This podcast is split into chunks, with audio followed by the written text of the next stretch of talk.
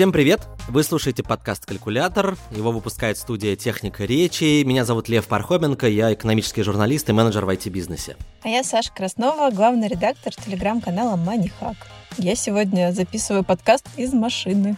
Мы в прошлый раз обсуждали, насколько это нужная вещь. Еще одно подтверждение. Как минимум, да, в качестве хотя бы звукозаписывающей студии. Да. Почему, почему бы и нет? Ну что, друзья, я напомню, что это седьмой сезон э, нашего подкаста. В нем мы обсуждаем все, что связано с э, нашими деньгами, с личными финансами. Особенно в в нынешних стремительно меняющихся условиях э, их использования, возможностей, которые появляются, какие-то, наоборот, исчезают, ну и прочее, и прочее. Ну и, конечно, мы много говорим и о финансах в связи с тем, что многие э, из тех, кто слушает этот подкаст, временно или невременно, ну, в общем, уехал из России или собирается по разным причинам. А, мало того, мы оба сейчас с Сашей тоже не в России. А я сейчас нахожусь в Риге, а до этого был еще в нескольких странах. А Саша сейчас находится в Тбилиси. Можете переслушать наш прошлый сезон и узнать обо всех приключениях Льва. Он там много путешествовал, да. А я повторяю сейчас его путь. Сейчас я путешествую.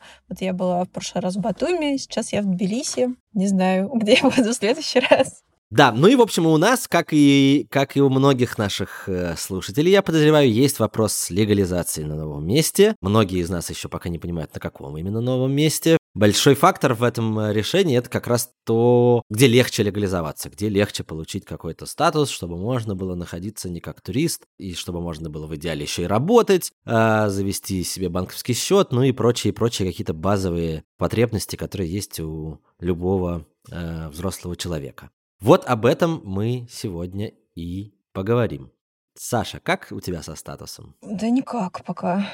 Да, в Грузии можно провести э, год с российским паспортом без визы. Правда, сейчас э, часть э, грузинского общества требует введения виз, но я так понимаю, что поскольку русские привезли много денег и подняли в по Грузии за месяц, наверное, э, этого пока не, не будет сделано. Вот. Но у нас есть такая проблема, что мы въехали на машине, а если ты въезжаешь на машине, тебе нужно через три месяца выехать и въехать снова или поменять номера на грузинские. Чтобы поменять номера на грузинские, нужно пройти техосмотр. А у нас там что-то с двигателем не совсем так. Ну, в смысле, э, там какой-то номер. То есть, короче, у вас со статусом э, гораздо лучше, чем со статусом вашей машины, если я правильно понимаю. Пока нормально, но что дальше, непонятно. Вы хотите э, скорее склониться к тому, чтобы оставаться в Грузии и будете, так сказать, над этим работать, и легализовывать свою машину вместе с собой, или скорее как бы это как перевалочный пункт, и вы думаете про какие-то другие страны, и, и соответственно, что там с документами. Ну, я хотела бы провести этот год в Грузии. Мне очень нравится эта страна. Она такая красивая, веселая, вкусная и дружелюбная. А дальше уже думать, может быть, про какое-то европейское или американское гражданство. Не знаю. Ух ты, куда? Сразу про гражданство, ничего себе. Ну, хоть, ну ВНЖ, хорошо. Ну, понимаешь, при этом я понимаю, что меня может закинуть э, судьба и обстоятельства вообще в какую-то любую точку мира, даже в Аргентину. Ну, кстати, в Аргентине я знаю довольно легко получить ВНЖ. Поэтому мне сложно сейчас загадывать.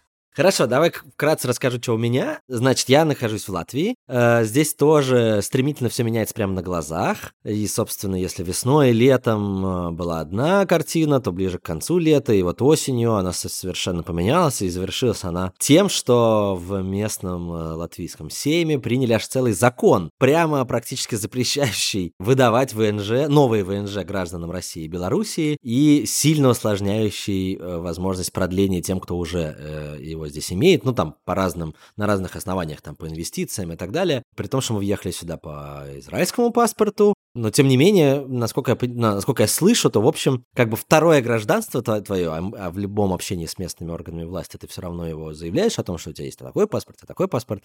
Все равно, как бы, этот вопрос возникает. Вот, но, в общем, пока что мы здесь тоже в статусе туристов. Честно скажу, не могу прямо все прямо в открытую говорить, есть некоторые деликатные моменты, прямо скажем. Но, в общем, есть у меня э, некая надежда на то, что удастся получить хотя бы э, гуманитарную визу, которая позволит просто находиться здесь. Это пока еще не дает права на работу, но с этим пока вроде э, острого такого требования нету, потому что есть удаленная работа, ну, на которой пока еще прожить, э, прожить можно. Хотя, конечно, очевидно, что это какая-то временная история, и все равно как бы этим надо будет заниматься, но просто хотя бы будет какое-то время на то, чтобы это все организовать. А сколько у тебя есть времени? Если будет гуманитарная виза, то, то, то она на год так называемая, то есть это не гуманитарная виза, это национальная виза, так называемая виза D, то есть это как бы виза внутри шенгенского пространства, но касающаяся конкретной страны. То есть я смогу находиться год не в любом месте в Шенгене, а только в Латвии. Ну, формально, по крайней мере, как там на самом деле э, разное говорят. Ну, то есть действительно много разговоров про то, что внутри, внутри Европы нету как бы погранконтроля, теоретически ты сможешь ездить, но это, в общем, не очень как бы э, не очень соответствует там требованиям и правилам и так далее. Но речь не об этом, но, в общем, да, и сегодня мы, собственно, поговорим, какие у нас э, с Сашей и у вас, дорогие слушатели, и у кого стоит этот вопрос, есть опции. И как бы решили мы это выстроить в таком эм, ранжире ценовом, то есть исходя из того, сколько что требует денег, какой, какой путь. И поговорим мы сегодня с Юлией Медведевой, эксперткой по миграционной политике и правилам, создательницей проекта об осознанной миграции. Осознанной, внимание, это не то, что у нас с Сашей произошло. Я осознанно уехала, просто Внезапно. Проект называется «Иммигрантиста». Юля, привет. Привет, Юля. Привет, привет, ребята. Слушай, Лев, ну, времена такие пошли, знаешь, недоосознанности тут у нас в иммиграции, так что нормально все, как смогли, так уехали. Эмоциональное забивает как-то рациональное.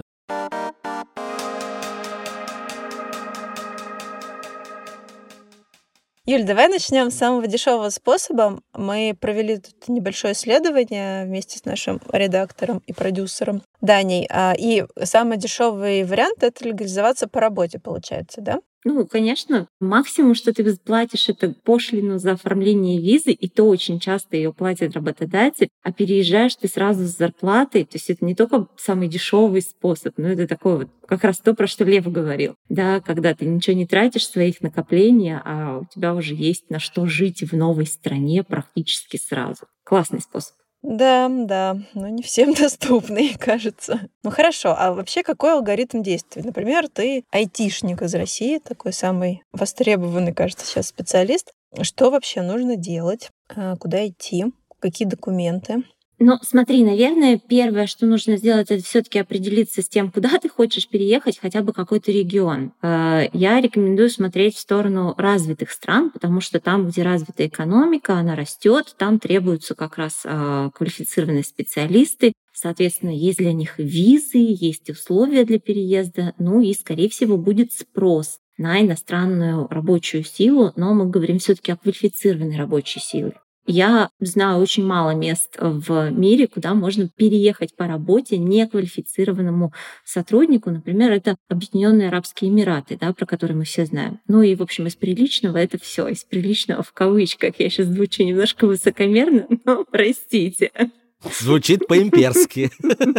Знаешь, как нынче говорят. Да, а что такое квалифицированный? Вот давай немножко поясним э, формальной точки зрения. Первый критерий – это образование плюс работа, да, то есть я выучилась на инженера, на самом деле нет, конечно же, но, предположим, выучилась на инженера, работаю инженером, ищу работу как инженер, я квалифицированный э, специалист. Второй вариант, я выучилась на врача, работаю инженером, у меня есть большой опыт работы инженером, я могу этот опыт показать, доказать, ищу э, вакансию инженера. В некоторых странах опыт работы, там, 3 плюс года или какие-то другие там критерии могут быть проектные и так далее, тоже э, считается высокой квалификацией. То есть в таком случае люди тоже могут претендовать на, на рабочую визу как квалифицированные сотрудники. Ну и, естественно, весь топ-менеджмент, там все топовые сотрудники, то есть чем выше ты э, в корпоративной иерархии, тем типа ты квалифицированнее э, на своем месте считаешься. Плюс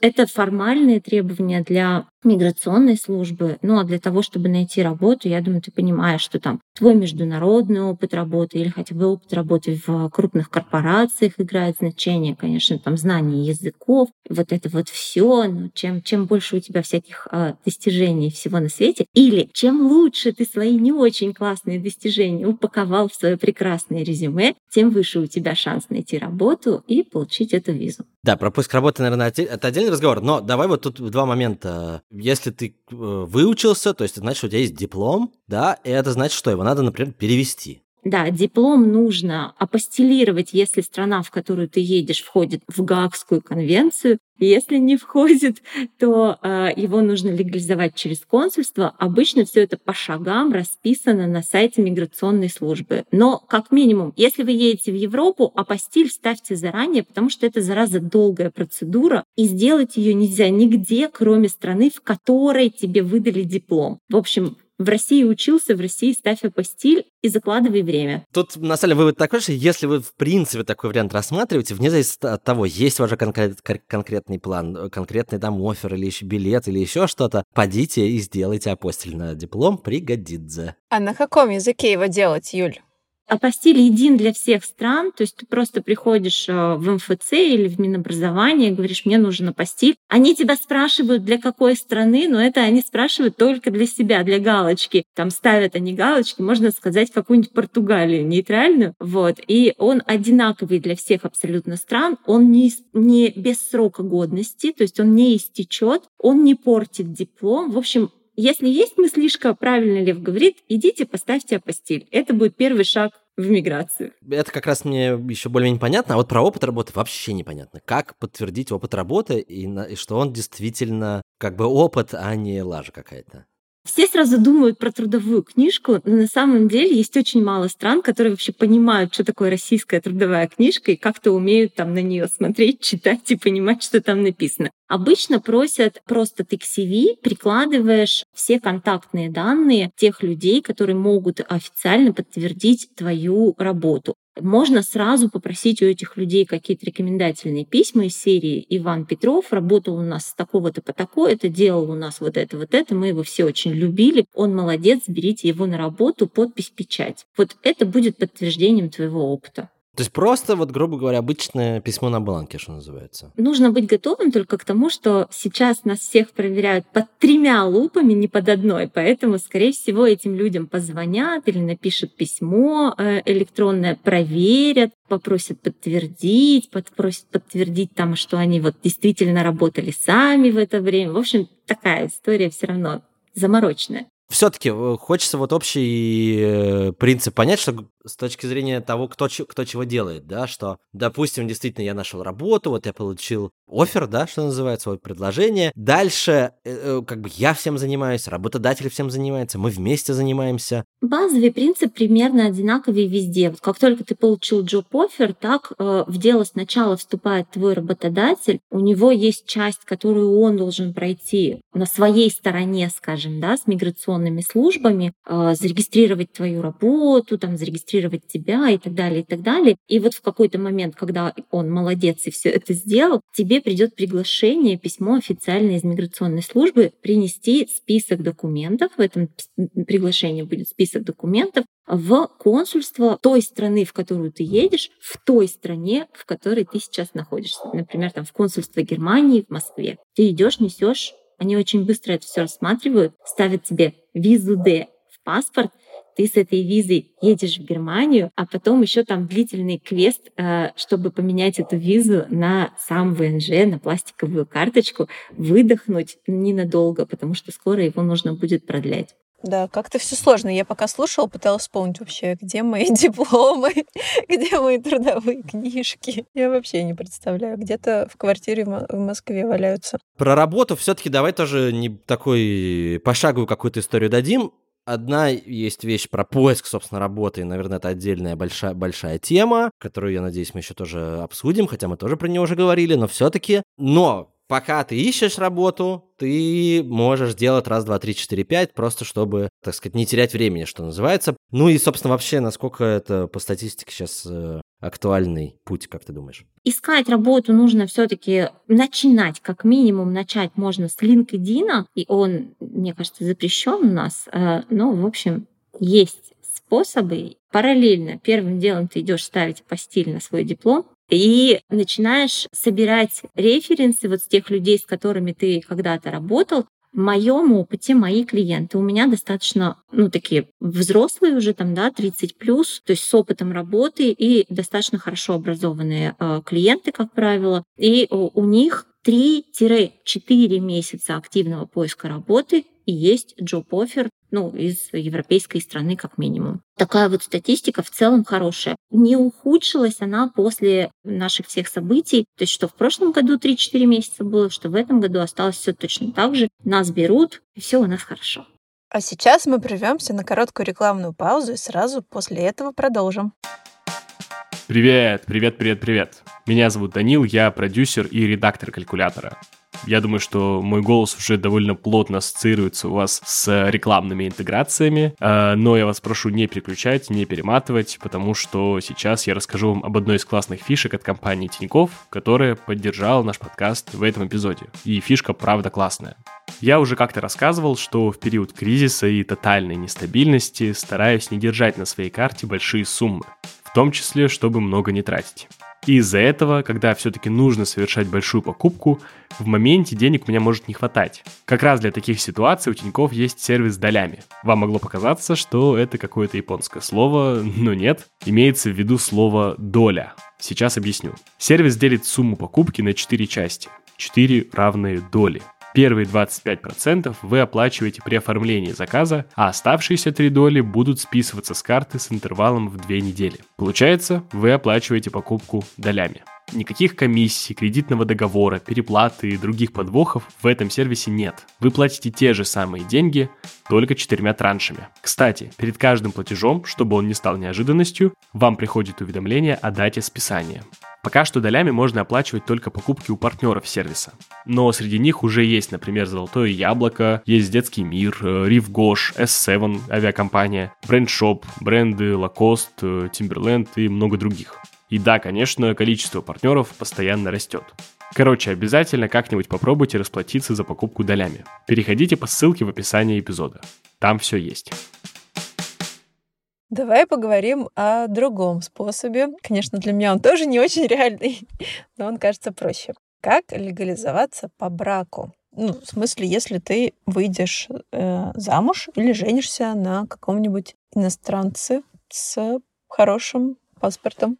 Ну, давай я начну с того, что если сейчас наши слушатели думают, что мы им предлагаем фиктивный брак, то мы им точно его не предлагаем. Опять же, ребят, нас с вами, с нашими паспортами сейчас проверяют под тремя лупами, поэтому все, что там содержит слово фиктивный или серый или что-нибудь, вот сразу выкидываем, отметаем. Предположим, это большая действительно любовь. Вы там познакомились в Тиндере, где-то вместе попутешествовали, что-то еще, и наконец решили пожениться или уже где-нибудь расписались. Все очень просто дальше. Если уже есть свидетельство о браке, то есть вы уже расписались, то вы просто берете копии э, тех документов, ну там паспорта, приглашения от вашего супруга или супруги, который он вам прислал, свой паспорт, э, заполняете анкетку, еще он должен за вас поручиться финансово или она, этот человек, что берет вас не только в мужья, в жены, но и на свое содержание. Ну, либо, если вы обеспеченный человек, у вас есть там какие-нибудь удаленные доходы или что-то еще, вы показываете это. То есть вы еще показываете, что у вас есть на что жить, так или иначе в новой стране. Ну и, собственно, вам дают визу D, но уже по семейным, а не по рабочим мотивам. И это тоже дешевый вариант, потому что часто женихи платят за невест, вот эти вот все сборы там и так далее, все эти штуки, покупают билеты невестам, ну потому что любовь, она вот такая вот. Но тут есть вопрос про свадьбу. Если вы тратитесь на свадьбу, то, может быть, это и не такой уже дешевый способ получается. Я в Италии живу, да, у нас это очень частая история, история. Итальянцы очень любят жениться на русских девушках, на украинках. Там замок снимают, 158 людей итальянских родственников, еще столько же из России нужно привести в этот замок, как бы вот всех разместить, всех напоить, накормить, развлечь. Ну, не дешевое мероприятие.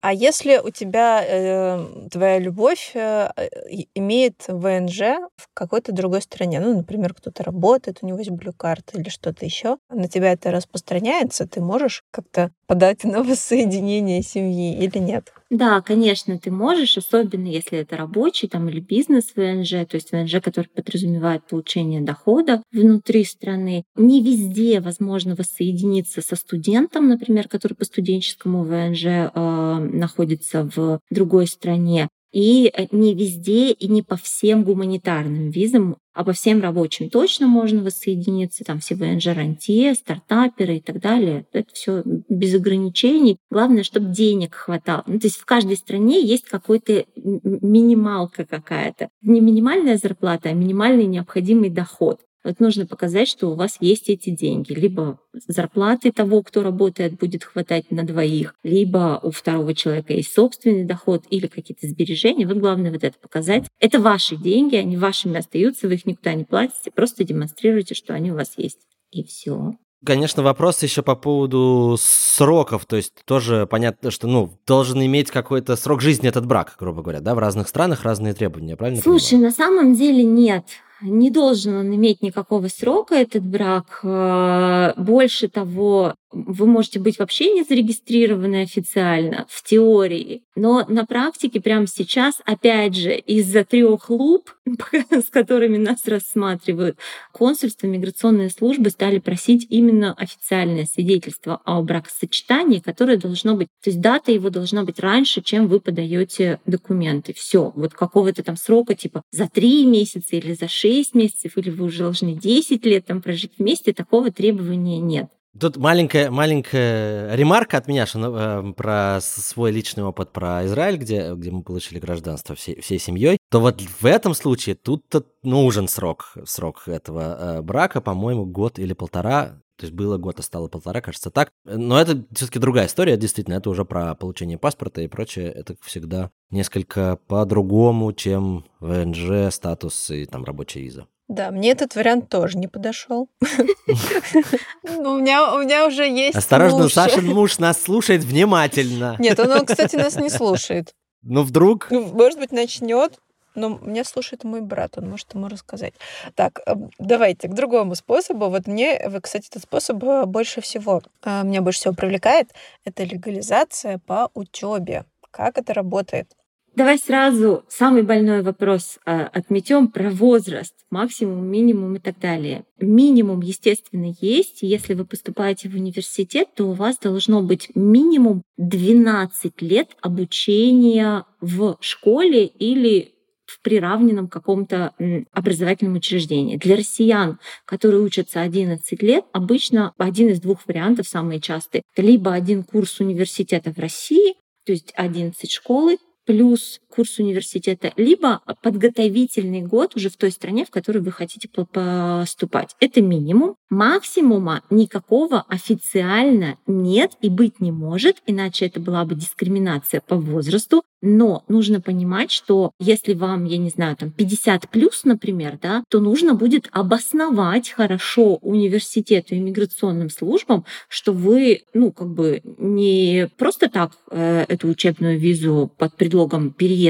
хотите получить, а действительно хотите учиться. Почему вы хотите учиться в этом возрасте? Почему вы хотите учиться именно этому в этом возрасте? Ну, вот какие-то такие штуки. Если у вас есть хорошее этому всему обоснованию, то никто вам ни в чем не откажет, и даже если вам там 60 плюс, ну и так далее. Это по поводу возраста. Чего нужно? Ну, нужно, во-первых, знать язык на котором вы собираетесь учиться. И это важная штука, потому что в Европе еще достаточно много стран осталось, которые разрешают иностранцам учиться бесплатно на языке своей страны. Например, Италия, моя любимая, в которой я живу.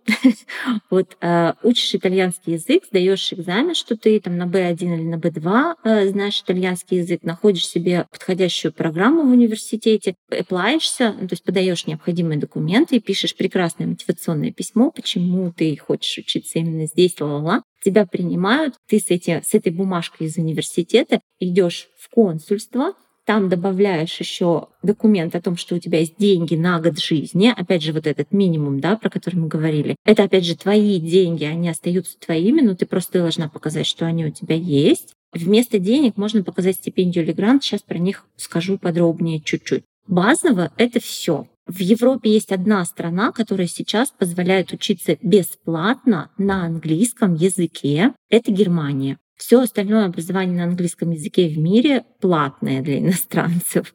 А сейчас мы прервемся буквально на одну минуту и послушаем, как россияне, которые находятся за границей, могут безопасно инвестировать. Из-за санкций и кризиса россиянам стало труднее инвестировать. И тем, кто уехал, и тем, кто остался. Но клиентов брокера Финам и его международных партнеров, которые поддержали наш подкаст в этом эпизоде, есть возможность выйти на международный фондовый рынок. Через Финам можно открыть счет с доступом к более чем 3000 акций и облигаций, ETF, фьючерсов и опционов – Квалифицированным инвесторам доступны инструменты бирж NICE, NASDAQ, HKX и CBOE. Брокер вместе со своими международными партнерами обеспечивает свободный перевод денег и активов между всеми депозитариями и юрисдикциями, принимает карты российских и зарубежных банков. У Финам есть русскоязычная поддержка, которая поможет вам перевести бумаги, лежащие у других брокеров. За входящие переводы и обслуживание счета платить не придется, ну а комиссия на иностранных биржах всего 0,08%. Открыть счет можно онлайн, а подписать документы смс-кодом. Нужны только ИНН, российский номер телефона и данные российского паспорта. Чтобы узнать подробности, выбрать выгодный тариф и открыть счет, переходите по ссылке в описании к этому эпизоду. Стипендии и гранты теперь. Всем всегда кажется, что стипендии и гранты — это вообще какая-то космическая штука, которая только вот для тех мальчиков, которые э, в умниках и умницах. На самом деле нет. Стипендии и гранты — это штука очень распространенная, очень популярная в Европе, в Северной Америке, там, в Новой Зеландии, в Австралии. Нужно обязательно и на э, эти штуки. Стипендия — это то, что тебе дают за как бы твои прошлые заслуги. То есть ты такая молодец, ты так хорошо училась, у тебя, например, есть другой диплом, в котором одни пятерки, там красный, например, или там аттестат твой школьный один с пятерками. У тебя есть какие-нибудь там олимпиады, что-нибудь еще, ты вот эти достижения достижения свои показываешь, тебе говорят, ой, какая ты молодец, Саша, на тебе стипендию. Стипендия может покрывать стоимость твоего обучения, если оно платное у тебя. Либо, если бесплатное или стипендия очень большая, то она может тебе, э, ну, ты ее можешь тратить просто на жизнь. То есть там на, на оплату жилья, на еду, на какие-то сопутствующие расходы, на книжки. Ты же студент, тебе нужно книжки покупать в теории. Грант — это то, что тебе дают как бы за твои будущие э, заслуги. Как правило, гранты чаще всего гранты дают тем, кто поступает на мастера или на магистра, ну или PhD еще, да, вот такой следующая ступень. Там они будут делать какие-то исследования. Эти исследования могут потенциально быть полезны для развития науки или промышленности или чего-нибудь еще. И вот какой-нибудь фонд развития науки или промышленности или чего-нибудь еще тебе дает грант, и этим грантом, опять же, оплачивает твою учебу, или ты просто можешь там, если э, его хватает больше, можешь тратить его просто на жизнь и так далее. Но тут у тебя есть обязательства. Ты должна выполнить вот то исследование, под которое ты подписалась. Иначе, если ты бросишь учебу и не доделаешь, у тебя могут попросить грант вернуть. Грант обычно больше, чем стипендия. Ну, там вот, например, опять же, в Италии типичная стипендия — это там тысяч пять евро в год которую тебе платит, например, сам университет или, опять же, какой-нибудь фонд. А грант можно получить и 20, и 30, и больше тысяч евро. Окей, ну смотри, вот мы сейчас в общих чертах это описали, но э, с учетом особенно последних всех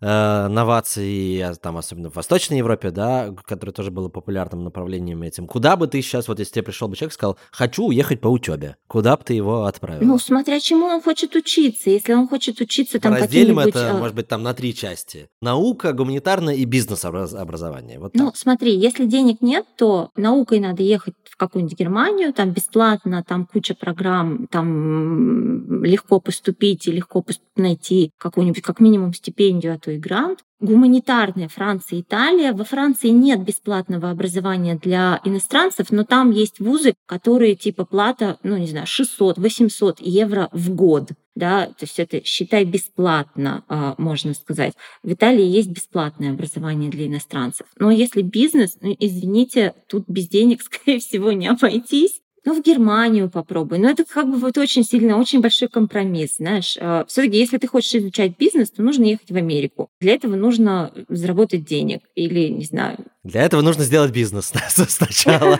Ну, либо, либо быть очень каким-нибудь суперумным, выдающимся, чтобы тебе, опять же, оплатили это твое обучение какие-нибудь э, богатые дяди американские. Юля, а где вообще можно э, смотреть все эти гранты? Может быть, есть какой-то агрегатор грантов и стипендий. Слушай, вот агрегаторы прям мирового, они есть, но они такие не очень полные, скажем, да, их можно просто нагуглить. Э, а вообще сейчас ковиду спасибо, почти все страны сделали хорошие сайты, агрегаторы по стране. То есть если раньше там в той же Италии нужно было ходить прям по сайтам универов и выискивать эти программы, стипендии, гранты и так далее, то сейчас можно зайти э, на сайт, я забыла, стадии in по-моему, так он называется, ну вот в это вводится в строке, и там будет все сразу. Ну и то же самое там и в Германии есть такой сайт, и в, во Франции, и вообще во всех европейских странах, ну в Америке они 100-500 лет. Были, все эти сайты, все ими уже пользовались, все их знали. И там будет не только про программы тебе описано, да, а там все по шагам, и ты на этом же сайте прям документы все загружаешь, там тебе написано, какие они должны быть, как, чего, куда, диплом, с каким апостилем, в общем, все там, все онлайн.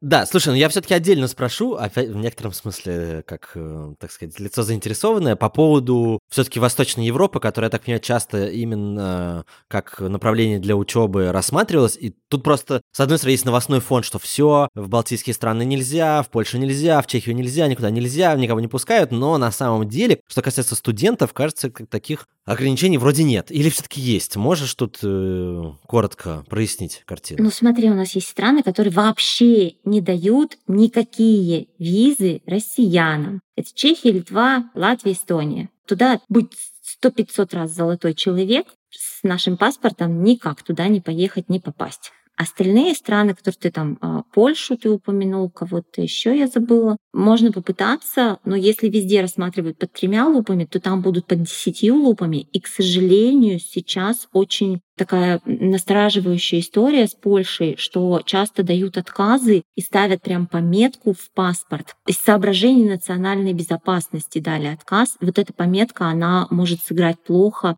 в твоей будущей истории получения э, других шенгенских виз. Поэтому тут с Польшей нужно все таки быть очень осторожными и сто пятьсот раз перепроверить свои документы, сто пятьсот раз подумать, а точно ли Польша вообще, и уверены ли вы в том, что вам точно дадут эту визу. И вот э, только если уверены, тогда идти. Вот популярность уч- учебы в вот этих прибалтийских странах, она связана была с двумя вещами. Первое, всем казалось, что язык, язык проще учится, потому что он как-то там похож, перекликается чем-то с русским языком. Отчасти подтверждаю, даже по- входит в славянскую группу языков. Э, латвийский и литовский, эстонский, финский все-таки. Это первое. И второе, ну, такой распиаренная была история. Вот сейчас распиаренная история — это Португалия и Аргентина. Саша уже сказал, в Аргентине легко получить ВНЖ. Саш, на самом деле не легче, чем во многих европейских странах. Но распиарено, у всех на слуху, много блогеров известных переехало там и так далее. Вот это создает как бы такой фон, то есть какие-то крупные блогеры, там популярные медийные личности переехали, создали этот шум, много-много людей переехало, и еще больше этот шум создало. В целом хорошие страны, и Аргентина, и Португалия, и вообще все страны хорошие, но не всем подходят.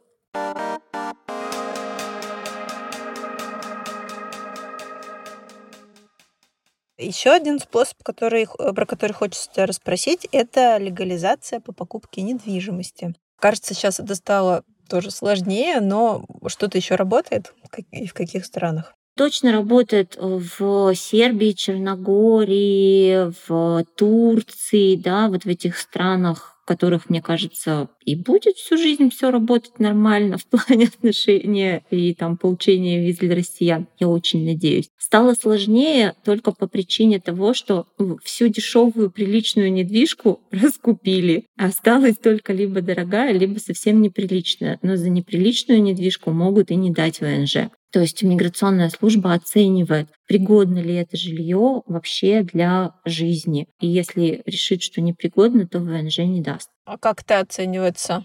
Она прям выезжает смотреть? Нет, там есть процедуры свои, то есть там есть сертифицирование этого жилья, которое ты должна пройти будешь э, ну, там, в своих службах а-ля ЖКХ, и тебе могут этот сертификат не дать, если жилье в каком-нибудь плохом состоянии. Не знаю, крыша течет или что-нибудь еще такое. То есть э, купить сарай э, четвером в Сербии и получить ВНЖ не получится, да?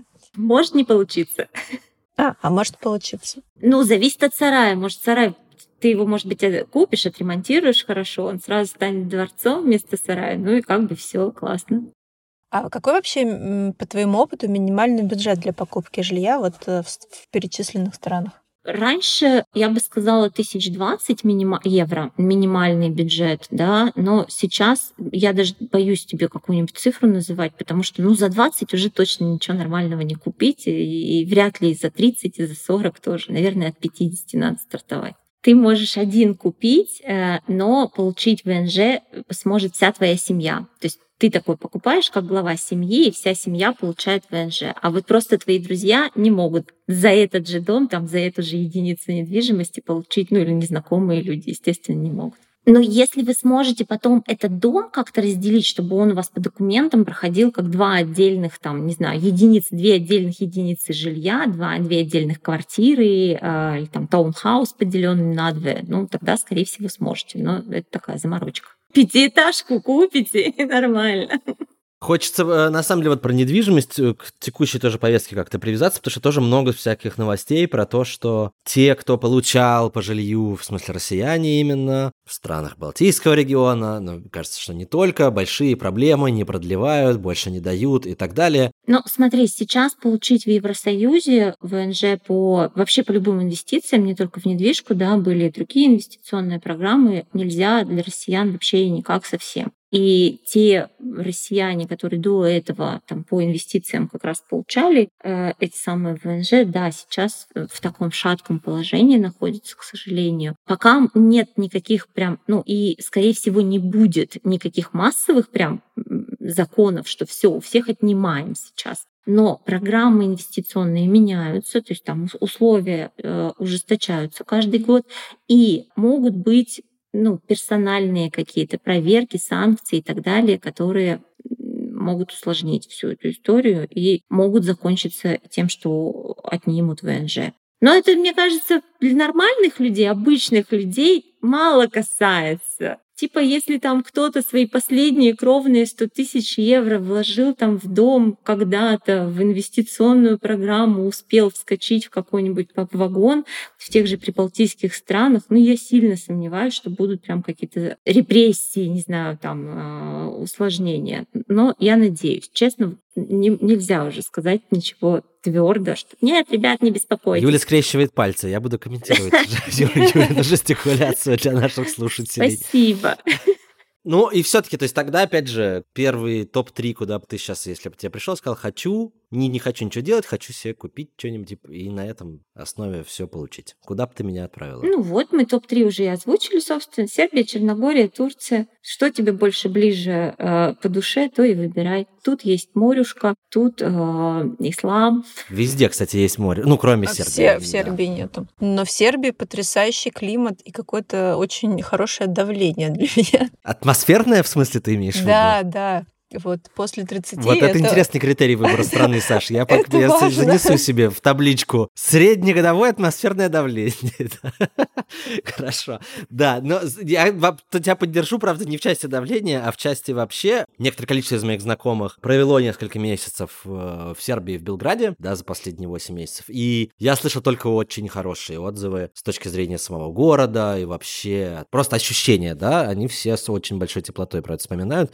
И как бы в комбинации с простотой получения документов, это, кажется, один из самых сейчас таких вариантов классных, актуальных и рабочих. И, опять же, славянский язык, легко поддающийся изучению, возможно, ну так кажется, по крайней мере, без погружения в детали. Я еще добавлю, знаешь, что там Сербия, Черногория сейчас, э, ну и Турция, в общем-то, еще популярны стали, потому что, ну вот правда, прям себя э, люди там уютно чувствуют в плане отношения. Это важно тоже сейчас. Да. Ну, хотя я тебе честно скажу, что я вот э, здесь в, в Латвии уже несколько месяцев, и несмотря на все новости, вот это все, все это полная ерунда. Я себя чувствую очень комфортно, приятно, замечательно. Никакого на вот бытовом каком-то уровне вообще никаких ни разу ни вопросов, ничего. Это потому, что ты человек хороший.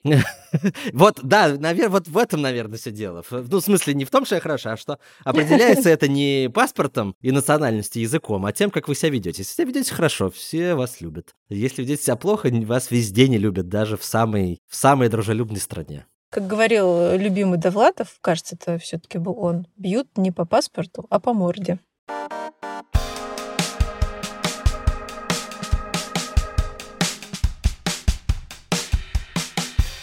Вернемся к бизнесу. А, Юль, вот кажется, это самый дорогой способ и непонятно, насколько действенный, а, легализация по стартап-визе, открытию бизнеса или каким-то вот инвестициям для очень богатых людей. Как это работает и что нужно для этого? Я бы, наверное, разделила все-таки стартап-визу и просто бизнес-визу. То есть стартап отличается инновационностью идеи от просто бизнеса. Да? Если вы хотите открыть э, салон красоты, это просто бизнес. А если вы хотите открыть салон красоты, в который запись будет э, через приложение, это инновационная идея. По блокчейну обязательно, по блокчейну, вот тогда да. Вот, ну, в общем, вы поняли разницу. И тут есть разница в том, как миграционная именно служба относится к этим двум э, видам бизнеса. Вот по просто бизнесу есть страны, опять же, э, там Армения, Грузия, Сербия, Черногория, ну, в общем, вот эти простые в кавычках страны, Турция, где можно просто открыть бизнес там с очень небольшими вложениями или вообще без вложений, получить на этом основании ВНЖ. Но чем желание страна, чем она более развитая, тем больше требования, и эти требования касаются именно финансовых вложений. То есть нужно вкладывать деньги в уставный капитал, нужно вкладывать деньги в развитие бизнеса, нужно нанимать местных людей там в каком-нибудь количестве, там 2, 3, 5 человек, платить им, соответственно, зарплату. И это вот все прописано прямо в требованиях для получения бизнес-ВНЖ. Это в том, что касается бизнес-ВНЖ. Ну и там сколько денег нужно вкладывать, тоже зависит от страны. Обычно от 50 и до бесконечности тысяч евро. 50, мне кажется, самая-самая такая минималочка прям в европейских, например, странах. А вот по стартапу все немножечко проще. То есть нужно доказать, что ваша идея классная, инновационная, и получить поддержку либо от инвестора, либо от бизнес-инкубатора. Часто многие просят, чтобы эта поддержка выражалась в цифрах, в деньгах. Ну, там, например, опять те же 50 тысяч евро. Но это не 50 тысяч, которые нужно прям вложить прямо сейчас и показать, что вы вложили в бизнес, купили там, не знаю, оборудование или что-то еще. А это деньги, которые у вас есть, и вы готовы вложить либо сами лично, либо вот инвестор готов э, поучаствовать в вашем бизнесе такими деньгами. Дальше там нужно вам будет их вкладывать или не нужно, уже вы будете в процессе решать. И, собственно, сложность со стартап-визой заключается именно в этом. Нужно так хорошо подготовить свой бизнес-план, свою идею защитить, чтобы получить эту поддержку от инвестора или инкубатора. Вот если эту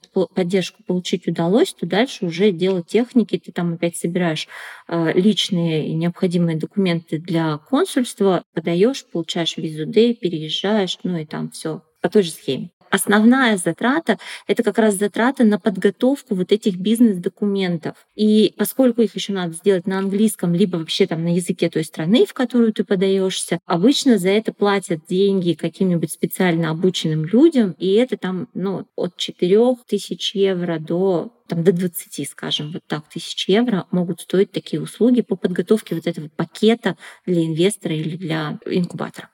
Срочно в номер. Э, буквально вот мне жена присылает сообщение. Испанский парламент одобрил новый закон, согласно которому любому человеку из ЕС или третьих стран, кто не проживал в Испании в течение последних четырех лет, можно воспользоваться специальной визой для э, цифровых кочевников. Виза позволит цифровым кочевникам оставаться и работать в стране до 12 месяцев после окончания срока легального пребывания. Можно продлить визу на 2 года, та-та-та-та и так далее. В общем, читайте, закон вступит в силу с 1 января 2023 года. Сейчас я всех расстрою. Такой же закон итальянское правительство приняло уже почти год назад. Мы сегодня с коллегами обсуждали. Дают кому-нибудь визу цифрового кочевника итальянцы? Нет, не дают. Знаете почему? Потому что закон-то приняли, а процедуры не прописали. Поэтому я очень надеюсь, что испанцы, они быстрее, чем итальянцы, но модерирую... Сомнительная ну, теория. Вот как бы, да, вот давайте мы модерируем ожидания наши и запасаемся немножечко терпением. Но в целом ты прав, и жена твоя права. Тренд есть. Визы цифровых кочевников скоро в Европе точно станут прям вот э, реальностью ближайших там пары лет. Э, я думаю, что во всех странах они появятся, и это супер круто. Давайте так уточним, что цифровой кочевник это по сути удаленная работа. твоим основанием будет контракт на работу в любой точке мира с достаточной для местной страны зарплатой, которая, соответственно, в разных странах разная. Уже есть такая виза в Греции, например. Прямо сейчас можно идти получать 3000 евро. Ну а в тех странах, в которых еще нет... В смысле, доход должен быть 3000 да, евро, доход 3000 да? евро угу, должен угу. быть. А в Португалии приняли, но тоже еще нету э, процедур. Вот в Испании, в Италии, в других странах ждем, дожидаемся. Но в этих странах сейчас, в Португалии, Испании, Италии, можно получить вот таким цифровым кочевником можно попробовать получить ВНЖ рантье. Он называется по-разному, там для финансово независимых лиц или там без права на работу, э, э, но суть одна. У вас есть удаленный э, источник дохода, и по нему, ну, как бы на эти деньги вы будете жить в новой стране. Раньше принимали только пассивный доход. Типа у тебя есть квартира, ты ее сдаешь и можешь получать этот ВНЖ. А сейчас вот они такие решили, что, ну окей, ребята, цифровые кочевники, приезжайте, мы пока тут законы еще не приняли, но вы уже приезжайте. И дают по удаленным э, доходам, дают этот ВНЖ рантье тоже. Нужно показать, что доход есть, что есть сбережения, квартиру ты там нашел, ну или какое-то жилье, и вообще хороший человек, и криминальных записей у тебя в истории нет. Хорошо, спасибо большое, Юля. Было очень интересно и полезно. Э, у меня много всякой пищи для размышлений, как мне дальше быть. Вот, но я честно скажу, что я пойду, скорее всего, по работе так или иначе, потому что надеюсь, что все-таки с этим все будет в порядке, и мне удастся как-то конвертировать свои знания и опыт на другом рынке. Я желаю тебе удачи.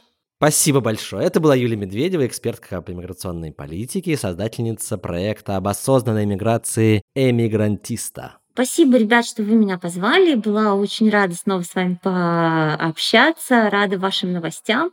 Спасибо. Пока. Спасибо, Спасибо. Юля. Пока-пока.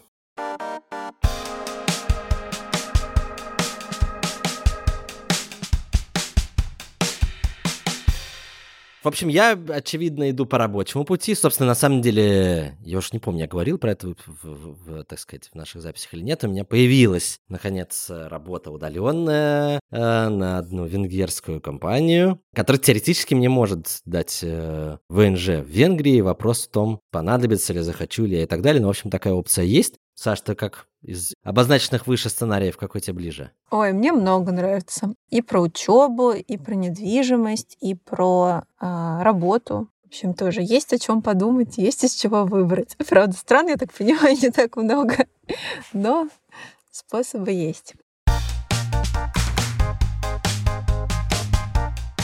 Друзья, на этом мы будем с вами прощаться. Вы слышали подкаст «Калькулятор». Его выпускает студия техника речи. С вами были Лев Пархоменко и Саша Краснова. А, и мы вам хотим посоветовать еще один подкаст, который делают наши друзья из издания «Медуза». Он называется «Текст недели». А в этом подкасте ведущий обсуждает самый заметный текст издания, вышедший за неделю, вместе с автором этого текста. А еще в эпизодах звучат голоса героев и интересные подробности, которые в текст не вошли.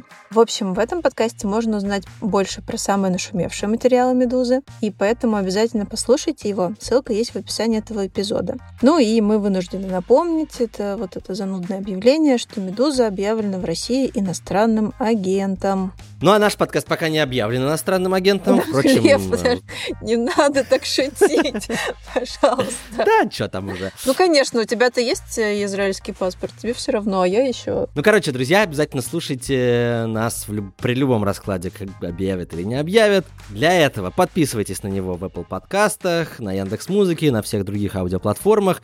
И главное, не забывайте делиться эпизодом с друзьями, ставить оценки писать комментарии.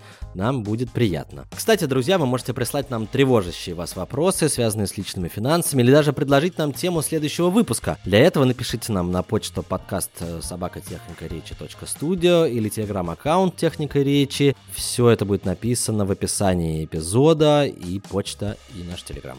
Ну а над этим подкастом, как обычно, работали редактор Данил Остапов, продюсеры Афина Гасанова и Александр Садиков, монтажер Сергей Скурту и композитор Виктор Давыдов. Всем пока. Пока.